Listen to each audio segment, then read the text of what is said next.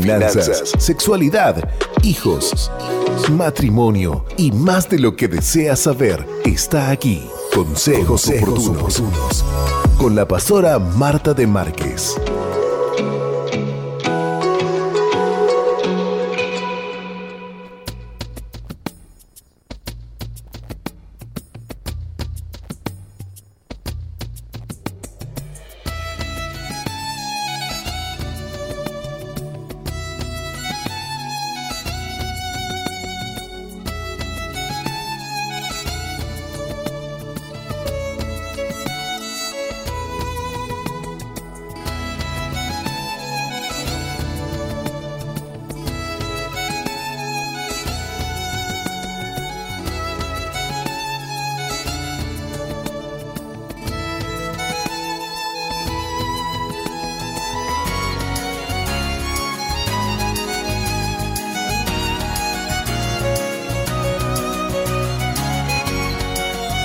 Bien, audiencia, qué lindo es podernos reencontrar como cada viernes 9 y 30 de la mañana para compartir con ustedes consejos oportunos.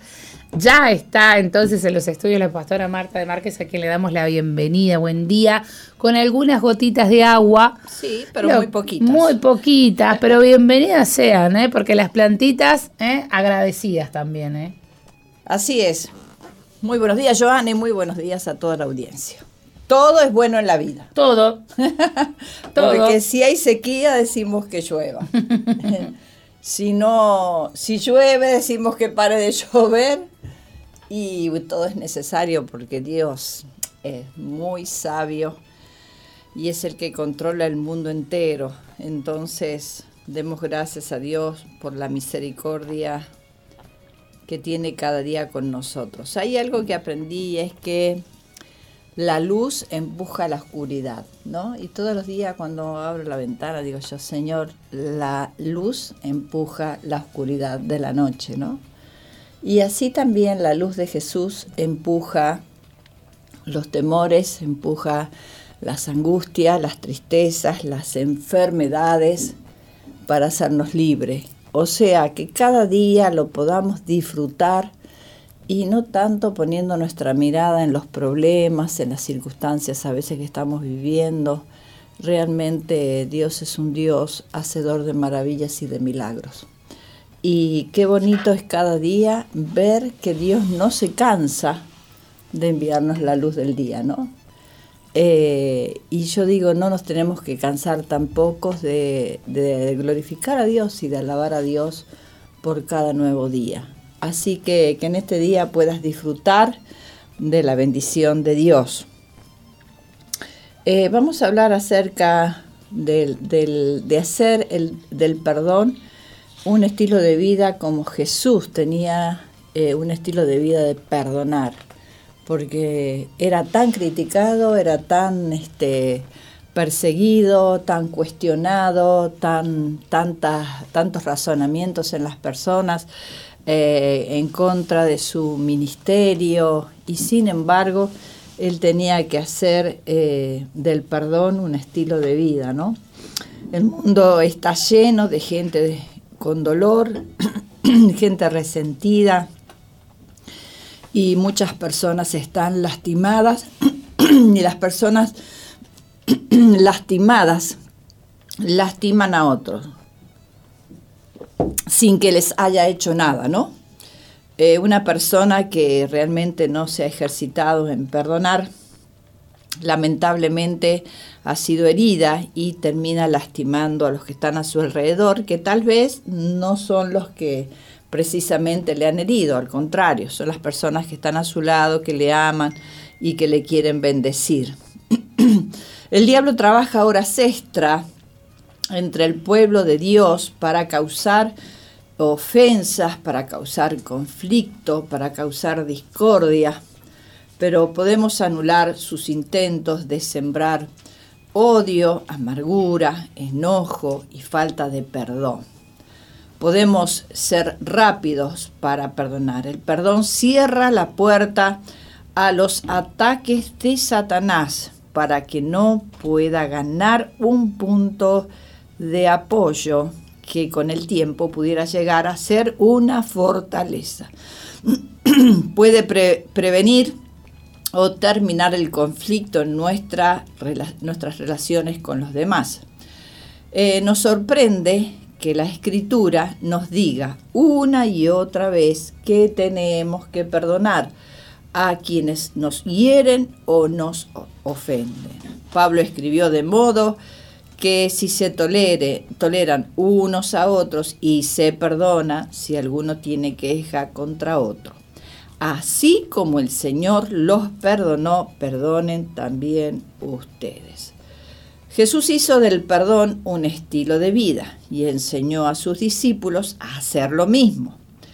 Por eso el reino de los cielos se parece a un rey que quiso ajustar cuentas con sus siervos. Al comenzar a hacerlo, se le presentó uno que le debía miles y miles de monedas de oro. Como él no tenía con qué pagar, el Señor mandó que lo vendieran a él, a su esposa y a sus hijos y todo lo que tenía para así saldar la deuda.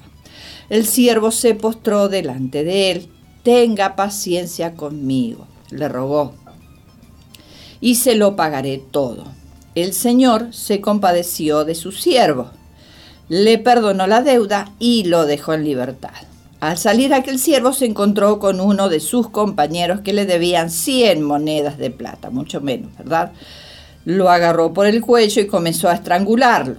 Págame lo que me debes, le exigió. Su compañero se postró delante de él. Ten paciencia conmigo, le rogó, y te lo pagaré. Pero él se negó. Más bien fue y lo hizo meter en la cárcel hasta que pagara la deuda. El siervo de esta historia le debe tanto al rey que nunca podría pagar su deuda. Cuando le pide al rey que le perdone la deuda, el rey misericordioso lo hace. Sin embargo, el mismo siervo que no podía pagar su deuda y había pedido y recibido misericordia, ahora no estaba dispuesto a tener misericordia de otro siervo en una situación similar. El siervo de esta historia nos representa a cada uno de nosotros y el rey representa a Dios. Todos pecaron y están destituidos de la gloria de Dios. Cuando pedimos a Dios que nos perdone por medio del sacrificio de Jesús, todas nuestras deudas son canceladas. El Señor perdona nuestros pecados porque sabe que nunca podríamos pagarles lo que le debemos. Sin embargo, a menudo somos como el siervo injusto, ingratos, con frecuencia rehusamos liberar a los demás de sus ofensas hacia nosotros, aunque nuestro Padre Celestial nos ha perdonado una y otra vez. La parábola continúa para enseñarnos lo que sucede como resultado. Cuando los demás siervos vieron lo ocurrido, se entristecieron mucho y fueron a contarle a su señor todo lo que había sucedido. Entonces el Señor mandó llamar al siervo y le dijo, siervo malvado, te perdoné toda aquella deuda porque me lo suplicaste. ¿No debías tú también haberte compadecido de tu compañero, así como yo me compadecí de ti? Y enojado, su señor lo entregó a los carceleros para que lo torturaran hasta que pagara todo lo que debía. Así también mi Padre Celestial los tratará a ustedes, a menos que cada uno perdone de corazón a su hermano. Cuando nosotros rehusamos perdonar a otras personas, abrimos una puerta para que el diablo nos atormente perdemos nuestra libertad, la gloriosa libertad que Dios dispuso que tengamos mientras seguimos nuestros caminos. Dios es amor, Él además es misericordioso, es bueno, es perdonador y lento para la ira. Con frecuencia deseamos su poder y sus bendiciones sin querer el estilo de vida que acompaña a tales cosas el perdón debe transformarse en un estilo de vida. Tan pronto como alguien nos ofende, debemos responder con perdón. De hecho, Jesús se asegura de que entendamos que no tenemos que poner límites a nuestro perdón. Justamente antes de narrar la parábola del siervo ingrato, Pedro le había hecho una pregunta interesante sobre cuántas veces deberíamos perdonar. Entonces se le acercó Pedro y le dijo, Señor, ¿cuántas veces perdonaré a mi hermano que peque contra mí? ¿Hasta siete? Jesús le dijo, no te digo hasta siete, sino aún hasta setenta veces siete. Creo que Pedro hizo esta pregunta porque en su vida estaba lidiando con alguien que le ofendía regularmente. Este individuo puede haber estado haciendo algo para provocar a Pedro o no. Quizás simplemente uno de los otros discípulos era un continuo aguijón en su carne. Pedro pensaba que tenía que perdonar a una persona hasta siete veces, pero Jesús le dijo que perdonara hasta setenta veces siete. Jesús le estaba diciendo a Pedro que perdonara todas las veces que fuera necesario para permanecer en libertad y en paz. Tenemos que perdonar a las personas que nos piden perdón, aun cuando no seamos conscientes de que nos hayan ofendido porque nuestro perdón los libera para estar en paz. Por ejemplo, a veces las personas nos piden perdón porque eh, no les agrada por haber hablado mal de nuestra persona.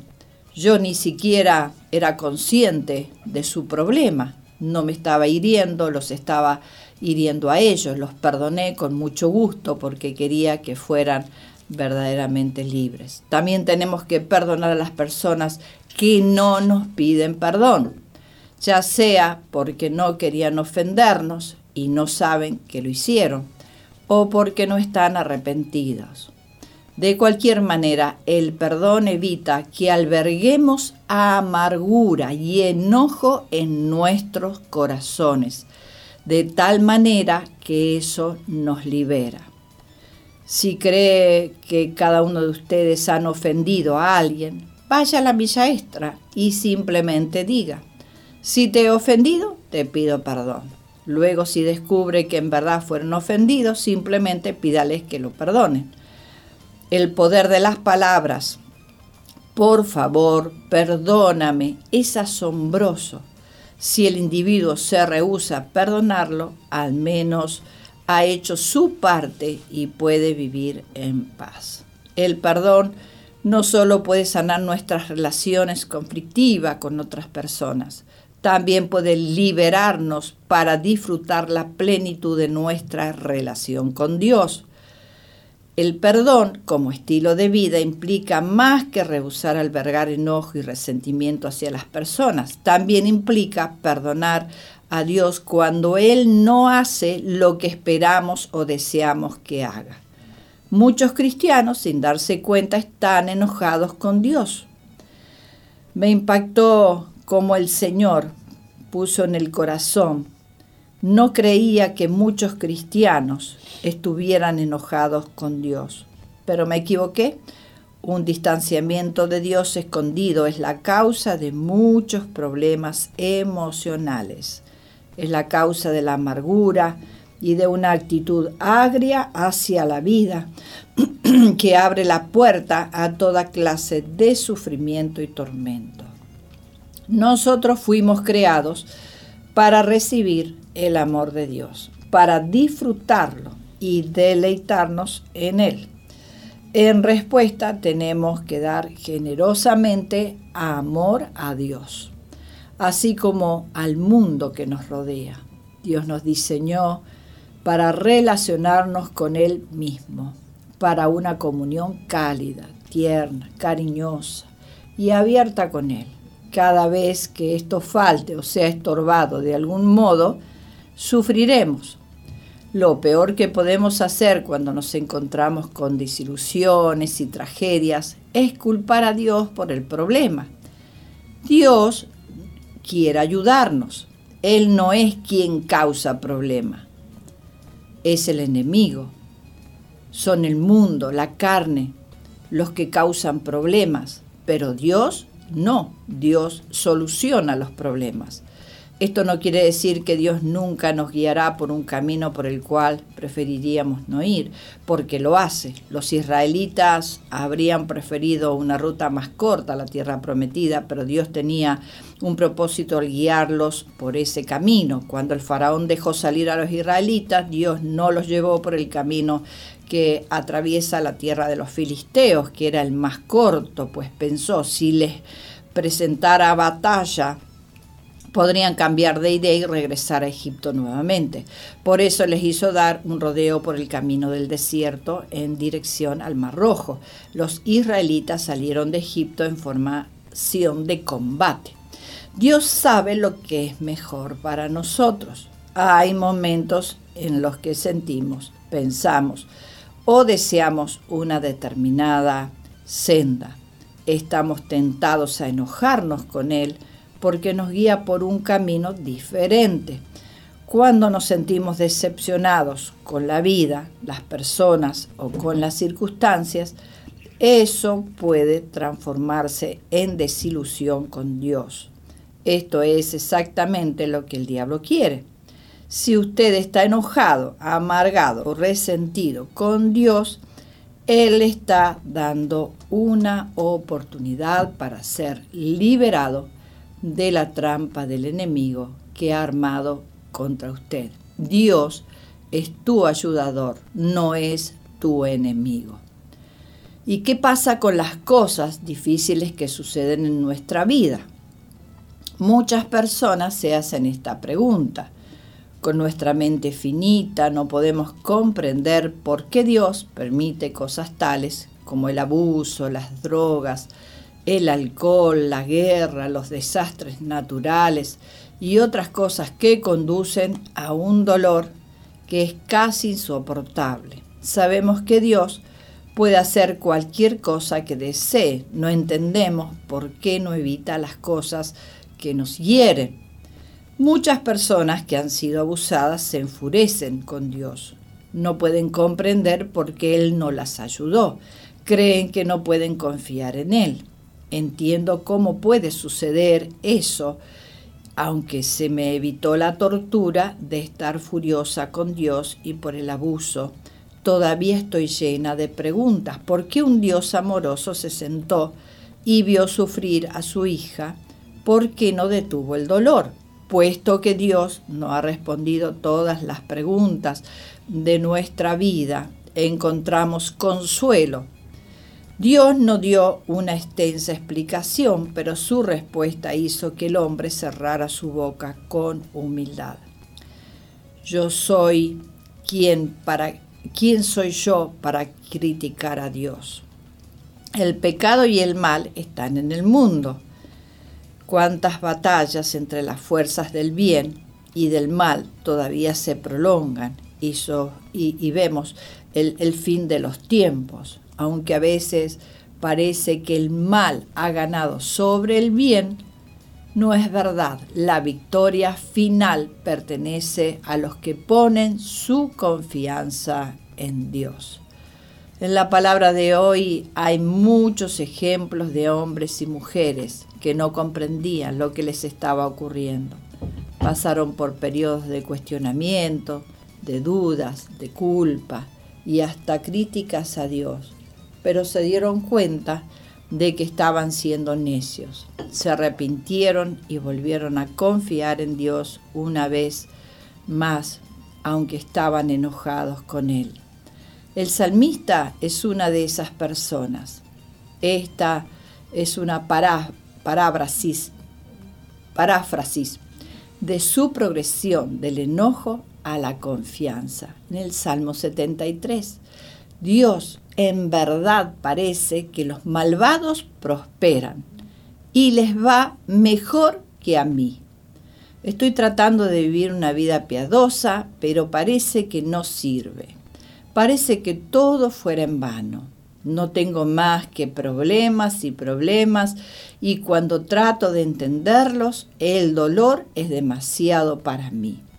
Sin embargo, he pasado tiempos contigo y puedo comprender que al final los malvados vendrán a la ruina y a la destrucción. Estaba amargado y en un estado depresivo. Era un necio, Dios, ignorante, y me comporté como una bestia. Ahora entiendo que tú estás continuamente conmigo. Esto decía el salmista. Me tomas de mi mano derecha. ¿A quién tengo en el cielo, Dios, sino a ti? ¿Quién me ayudará? Si tú no lo haces, no hay nadie sobre la tierra que pueda ayudarme. Tú eres mi fortaleza y mi porción para siempre. Es bueno para mí confiar en ti, oh Señor, y hacer de ti mi refugio. Si estás atascado en una situación de amargura hacia Dios, lo, lo animamos a pasar por el proceso del perdón. El enojo hacia Dios nos detiene en nuestro camino y nos impide avanzar. Es un bloqueo espiritual, quizás más fuerte que ningún otro. ¿Por qué? Simplemente porque el enojo cierra la puerta al único que puede ayudarnos, sanarnos, consolarnos o restaurar nuestras emociones, relaciones y nuestras vidas aunque Dios no necesita nuestro perdón, nosotros sí necesitamos perdonarlo a fin de ser liberados de la amargura y el resentimiento. Si hemos estado albergando rencor contra Dios, debemos perdonarlo. Solo entonces podremos experimentar el poder y la bendición de Dios en nuestra vida y en nuestras relaciones. ¿Sabes, Joana, que el otro día estaba hablando con una mujer que me estaba contando un testimonio de que ella había participado varias veces eh, de un encuentro con Dios allí en Monteveraca, como eh, evidentemente vamos a tener uno ahora, este fin de semana. Pero dice que ella iba y su corazón estaba tan eh, herido, tan resentido, tan cerrado, que ella no podía perdonar a la madre. Fue a varios encuentros. Eh, porque su mamá la había destratado, la había herido mucho, había hecho mucha diferencia con sus otros hermanos. Y ella estaba como su corazón endurecido y no podía perdonarla. Pero en, eh, el último encuentro que fue, dice que ella se dispuso en su corazón y reconoció que ella no prosperaba en su vida, no le iba bien, todo estaba estancado, puertas cerradas, y ella decía, esto no, no, no está bien en mi vida, algo me está pasando. Hasta que, bueno, el Espíritu Santo alumbró allí su mente y reconoció ella que estaba con la falta de perdón hacia, hacia su madre. Bueno, Dios la toca este, bajo la presencia de su Espíritu Santo, ella perdona de corazón, se da cuenta, Señor, he venido a tantos encuentros, recién ahora puedo perdonar de corazón a mi madre. Dice que ella llegó a su casa, pudo abrazar a su madre, sintió una libertad, realmente la había perdonado de corazón y las cosas comenzaron a cambiar. O sea, ella culpando a la madre, echándole la culpa a la madre de su situación que le iba mal y era el asunto era que era que ella no había podido perdonar de corazón a su madre. Y, creo que esto nos pasa muy a menudo, ¿no? A veces le echamos la culpa a todo el mundo, estamos heridos con todo, este, y realmente a veces decimos cosas y palabras que hieren a otros, que en realidad son los que nos ayudan, son los que están eh, para soportarnos, para aguantarnos. Este, y qué necesidad es ver hacia adentro y también reconocer que a veces nos enojamos con Dios también eh, y no queremos, eh, eh, digamos, estamos viendo la situación tan difícil que a veces decimos por culpa de Dios. Y eso es lo que Satanás quiere también, que culpemos a Dios de las cosas que Él nos hace, ¿no? Así que qué bueno es que en este día podamos ejercitarnos en perdonar y aún nuestros razonamientos, ¿no? Eh, como ese papá que se le murió su hijo y, comenzó a decirle a Dios, Dios, ¿dónde estabas tú cuando mi hijo se murió? Y Dios le contestó, estaba en el mismo lugar que cuando murió el mío, eh, cuando murió Jesús, ¿no? Este, o sea, que, no echemos la culpa a Dios de las cosas malas, sino que al contrario podamos decirle, Señor, nos rendimos a ti y anhelamos y deseamos que tú nos, nos ayudes. Oramos. Gracias Padre, te damos por tu palabra, Señor, cuánto nos alienta, nos anima, Señor, que en este día, por causa de que perdonamos, de que no tenemos en cuenta esas situaciones que hemos vivido, esas ofensas, esas palabras de tal vez de maldición sobre nuestras vidas, Señor, pero tú eres un Dios que quieres y deseas que perdonemos para ser perdonados también por ti. Aun cuando nos hemos rebelado contra ti, porque nos estás llevando por un camino más largo, Señor, pero es porque tú estás probando nuestro corazón, Señor, es porque tú nos estás evitando peligros, es porque estás evitando que nos volvamos hacia atrás. Señor, qué perfecto hace tus caminos. Eh, tú eres un Dios maravilloso, eres un Padre precioso. En esta hora soltamos y bendecimos esas personas que nos ofendieron y recibimos de ti también el perdón. Y la bendición viene sobre nuestras vidas y las puertas se abren para ser bendecidos y prosperados y sanados y restaurados. En el nombre de Jesús. Amén. Amén. Qué bueno es poder compartir, audiencia, cada viernes este, este tiempo tan lindo, ¿no? Buscando la palabra de Dios, aprendiendo de la palabra de Dios y recibiendo el consejo. Nosotros tenemos una invitación que siempre se mantiene en pie. Todos los viernes, 9 y 30 de la mañana, nos encontramos en este punto del dial justamente para compartir este tiempo tan especial. Les esperamos la próxima semana. Gracias, Pastora, por, por venir el día de hoy y estar este tiempito con nosotros. La verdad que un privilegio. Nos vamos entonces a esa pausa. Tenemos mucho más para compartir con ustedes.